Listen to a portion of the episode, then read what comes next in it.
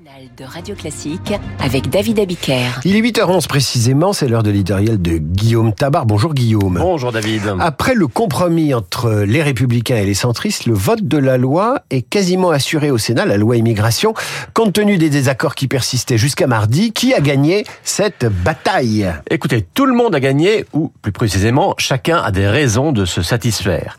Euh, la droite d'abord, car LR a obtenu un durcissement très net du texte, avec entre autres deux symboles forts, la suppression du fameux article 3 sur la régularisation des sans-papiers et le remplacement de l'AME par une aide médicale d'urgence au périmètre plus restreint.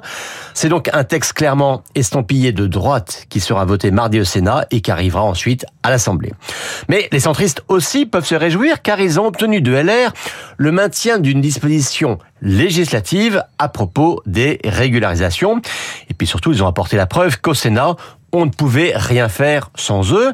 Et enfin, Gérard Larcher aussi peut se réjouir car il a évité que sa majorité composée de LR et de Lyon centriste se déchire. Alors le feuilleton n'est pas fini, mais est-ce que pour Gérald Darmanin, euh, c'est aussi un succès ou est-ce un échec? Bah Écoutez, Gérald Darmanin aussi peut se compter dans la liste des satisfaits. Car même s'il a été amendé, durci, amputé, c'est quand même son texte qui sera adopté par une assemblée d'opposition. Il n'était pas sûr du tout que cela arrive. Hein. Vous savez, quand Elisabeth Borne l'avait chargée de trouver une majorité, euh, elle était la première à ne pas trop y croire. Eh bien, le ministre de l'Intérieur a quand même franchi une première étape. Alors, est-ce que ça veut dire qu'il peut avoir bon espoir de voir sa loi définitivement adoptée d'ici la fin de l'année? Eh ben non. non, et très loin de loi, car en fait, l'équation n'a toujours pas changé. Euh, l'équation institutionnelle, c'est que l'Assemblée a le dernier mot, et l'équation politique, c'est que le gouvernement n'y a toujours pas de majorité absolue. Donc pas de texte adopté sur l'immigration sans les voix de LR, voire celles du RN. C'est la douche écossaise, votre, votre éditorial. Hein. Le Sénat, c'est chaud, et puis l'Assemblée, c'est froid. Bah oui. Et alors vous me direz que le durcissement au Sénat devrait permettre le soutien de la droite à l'Assemblée? Sans doute. Sauf que le groupe macroniste a d'ores et déjà prévenu qu'il allait détricoter tout ce qu'ont fait les sénateurs.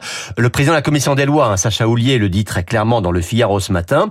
Nous rétablirons le texte de l'exécutif tout le texte de l'exécutif, ce qui veut dire en clair, avec le fameux article 3 sur la régularisation des sans-papiers, et donc la droite ne votera pas. Et dans ce cas, ce sera l'échec. Bah, l'échec ou le 49-3. Mais pour l'instant, personne ne veut en entendre parler, car s'il peut permettre une victoire législative, le 49-3 resterait un échec politique.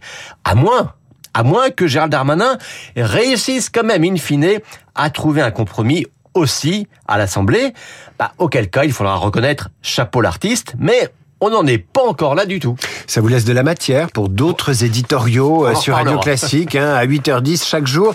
Guillaume Tabar qui un jour fera peut-être un livre sur euh, cette euh, loi immigration qui dit toutes les névroses françaises, notamment les névroses politiques.